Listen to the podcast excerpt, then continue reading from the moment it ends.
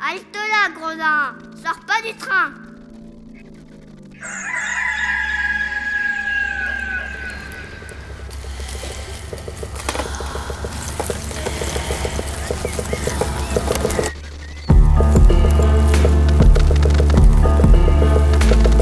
Dès ma plus tendre Plus on est jeunesse, malheureux, plus on souffre. Il faut plaindre les affligés.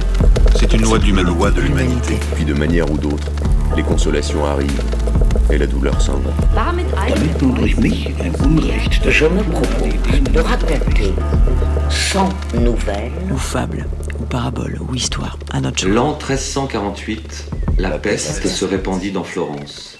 On trouvera dans ces nouvelles plusieurs aventures galantes, tant anciennes que modernes. Jeudi 26 mars 2020. Hi everyone, my name is Joanna S. I'm in Montreuil. It's around uh, 3 p.m. I'm going to read you a short novel from the Decameron. It's the 8th of the day 5. Enjoy. Salut à tous, mon nom est Joanna S. Je suis actuellement à Montreuil, il est à peu près 3 heures de l'après-midi. Je vais vous lire une petite nouvelle du Decameron et ce sera la 8 de la journée 5. L'enfer des amantes cruelles.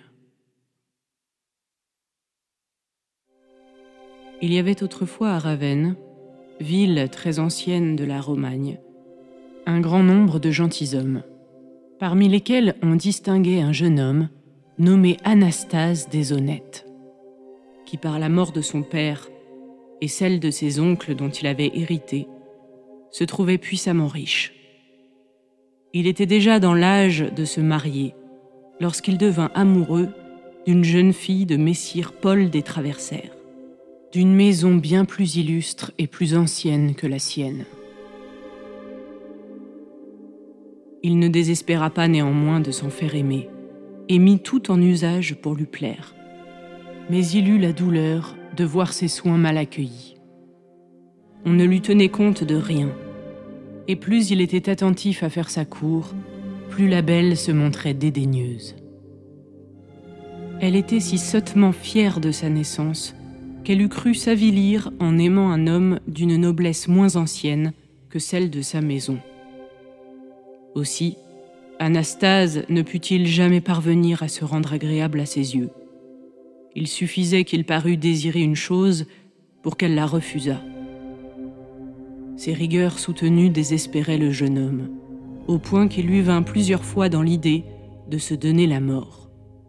Il l'aurait même fait, s'il n'avait cru flatter par là son inhumaine. Il crut donc qu'il ferait mieux de l'abandonner, de ne plus penser à elle, ou de n'y penser que pour tâcher de la haïr. Vain projet. Un cœur fortement épris ne renonce pas facilement à l'objet qui l'a enflammé. Plus il trouve de résistance, plus le feu qui l'agite devient violent.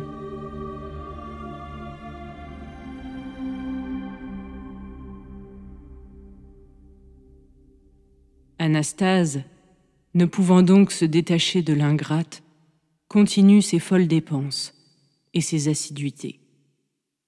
Ses parents qui le voyaient dépenser inutilement son bien et sa santé lui représentèrent son extravagance et lui conseillèrent de quitter Ravenne jusqu'à ce que l'absence l'eût guéri d'une passion qui ne pouvait manquer de le ruiner et peut-être de le conduire au tombeau. Ce malheureux amant ne put prendre de longtemps sur lui de suivre un avis aussi sage. Mais enfin, pressé, sollicité par tous ses amis, il leur promit de s'éloigner de Ravenne et fit de grands préparatifs de voyage, comme s'il eût été question d'aller en France ou en Espagne ou dans quelque autre pays éloigné. Quand tout fut disposé, il part avec quelques-uns de ses amis et s'en va à une campagne nommée Chiarcio, qui n'est qu'à une lieue et demie de Ravenne. Il y fit dresser plusieurs tentes, qu'il meubla magnifiquement, et dit à ses amis qu'il voulait demeurer là, et qu'il pouvait retourner à la ville s'il le jugeait à propos. Fixé dans ce lieu champêtre, il ne songea qu'à mener une vie joyeuse, faisant plus de dépenses que jamais, et tenant table ouverte à tous, allant et venant. C'était tous les jours nouvelle compagnie et nouveaux plaisirs. Pendant qu'il cherchait ainsi à dissiper son chagrin, loin de l'objet qui le causait, un vendredi du commencement de mai, qu'il n'avait personne et qu'il se promenait accompagné de quelques domestiques, les cruautés de sa maîtresse lui revinrent dans l'esprit et l'occupèrent si fort qu'il ordonna à ses gens de le laisser seul pour pouvoir rêver plus à son aise. Sa rêverie le mena insensiblement jusque dans un bois planté de pins. Il avait fait plus d'un quart de lieue dans cette forêt sans s'en apercevoir, et l'heure du dîner était déjà passée, lorsque, tout occupé de celle qu'il aimait, il crut entendre la voix d'une femme qui poussait des plaintes et des cris douloureux. Ce bruit l'arrache à sa profonde rêverie. Il lève la tête, prête une oreille attentive, et est fort surpris de voir que les cris partent du milieu du bois. Il le fut bien davantage lorsque, après avoir porté ses regards de tous côtés, il vit venir à lui à travers des broussailles une belle et jeune femme nue, échevelée, ayant le bas de son corps déchiré et sanglant, poursuivie par deux gros matins qui la mordaient presque à chaque moment, et dont l'approche lui faisait jeter des cris lamentables. Un moment après, il vit paraître un cavalier fort basané, monté sur un cheval noir, le visage enflammé de colère, tenant une lance à la main, courant après elle, l'accablant d'injures et la menaçant de la tuer. Ce spectacle remplit tout à la fois le cœur d'Anastase d'étonnement, d'horreur et de pitié.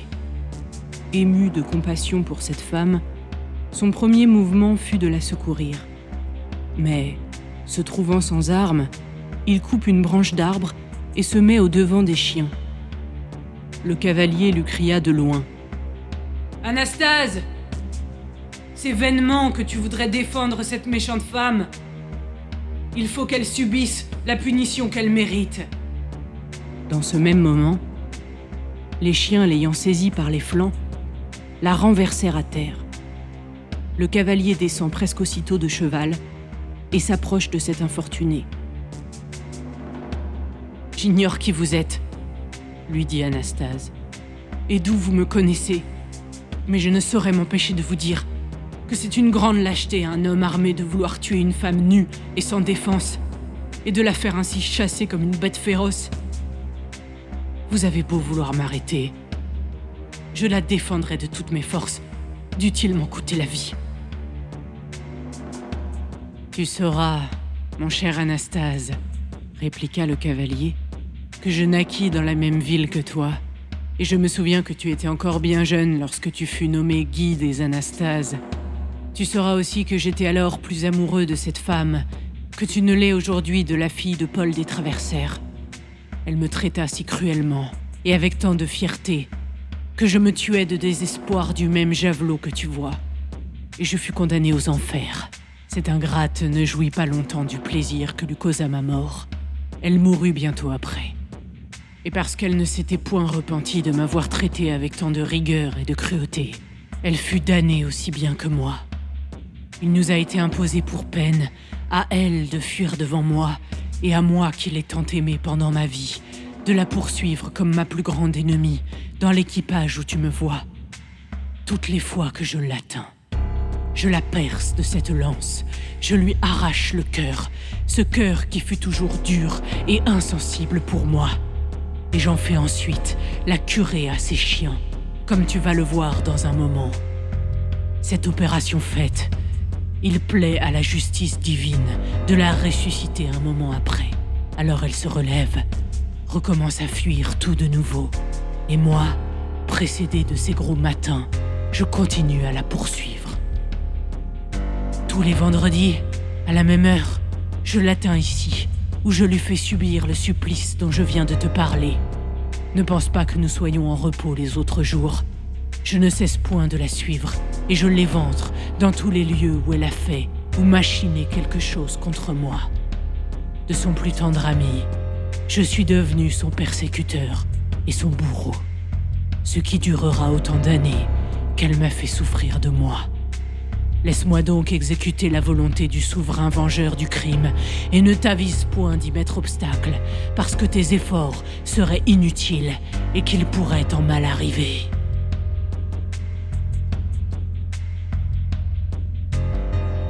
Anastase, entendant un pareil discours, sentit plusieurs fois ses cheveux se dresser sur sa tête.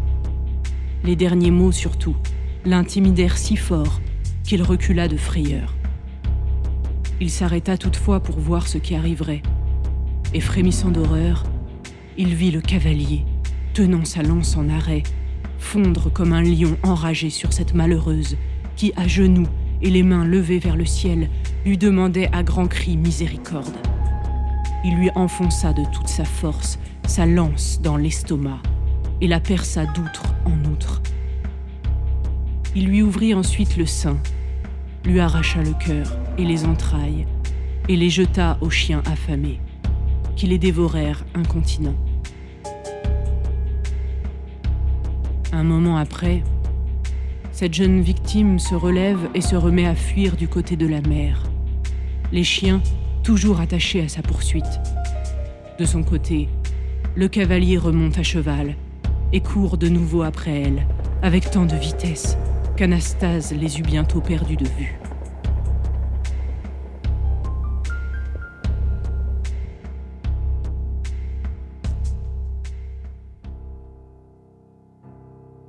Il est aisé de se figurer la situation où un pareil spectacle dut le plonger. Son cœur était partagé entre l'horreur et la compassion. Revenu à lui-même, il pensa que cette aventure pourrait lui être utile puisque la scène s'en renouvelait tous les vendredis. Il en remarqua le lieu et s'en retourna chez lui, tout pensif. Deux ou trois jours après, il envoya quérir à Ravenne plusieurs de ses parents et de ses amis. Vous m'avez longtemps pressé, leur dit-il, de ne plus songer à l'inhumaine qui me déteste et de cesser les folles dépenses que j'ai faites à son sujet.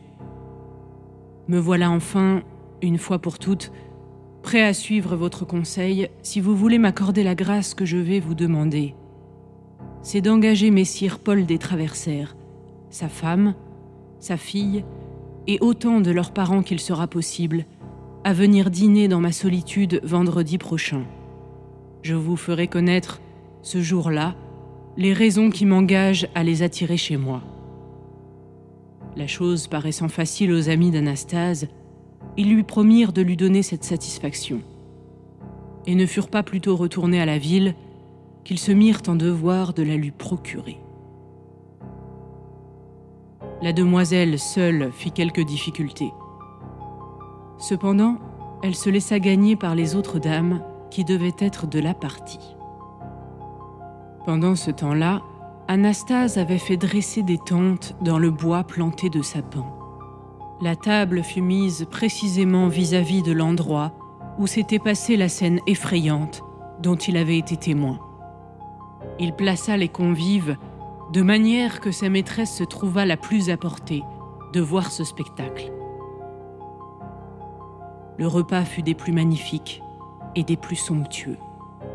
Il était déjà fort avancé lorsqu'on entend des cris plaintifs poussés par une femme. Tout le monde est étonné, et chacun demande ce que c'est. Les cris redoublent. On se lève, on regarde de tous côtés, et bientôt, on aperçoit la jeune fille poursuivie par les chiens et par le cavalier. D'abord, grande menace de la part des spectateurs contre les chiens, et ensuite contre l'homme qui semblait les exciter. Mais celui-ci, leur ayant parlé comme à Anastase, les fit non seulement reculer, mais les glaça de surprise et de crainte lorsqu'il renouvela en leur présence ce qui s'était passé le vendredi précédent. Les dames de la compagnie, dont plusieurs étaient parentes soit du cavalier, soit de la jeune fille, et qui se souvenaient encore de l'amour malheureux et de la triste fin du jeune homme, furent aussi touchées de ce spectacle douloureux que si elles en eussent été le sujet. Mais il n'y en eut point qui le fût autant que la maîtresse d'Anastase. Elle avait tout vu et n'avait perdu aucune parole du récit du cavalier. Il lui fut facile de juger que cette aventure l'intéressait plus que tout autre, en se rappelant la dure insensibilité avec laquelle elle avait reçu les soins et les assiduités d'un jeune homme qui l'adorait. Elle en fut si frappée qu'il lui semblait déjà qu'elle fuyait devant lui et que les chiens la poursuivaient et lui déchiraient les fesses.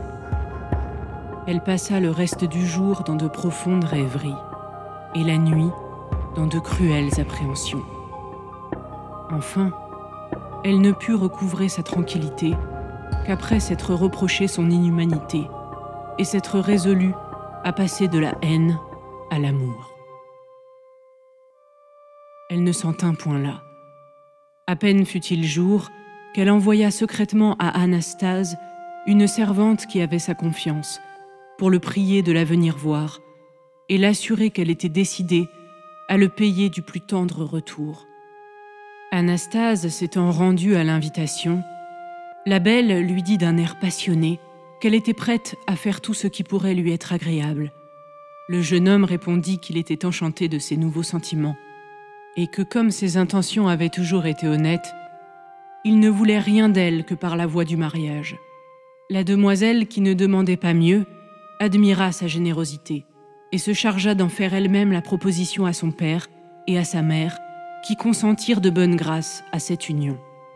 Les noces furent célébrées bientôt après, et les deux époux vécurent longtemps ensemble et dans la plus parfaite intelligence.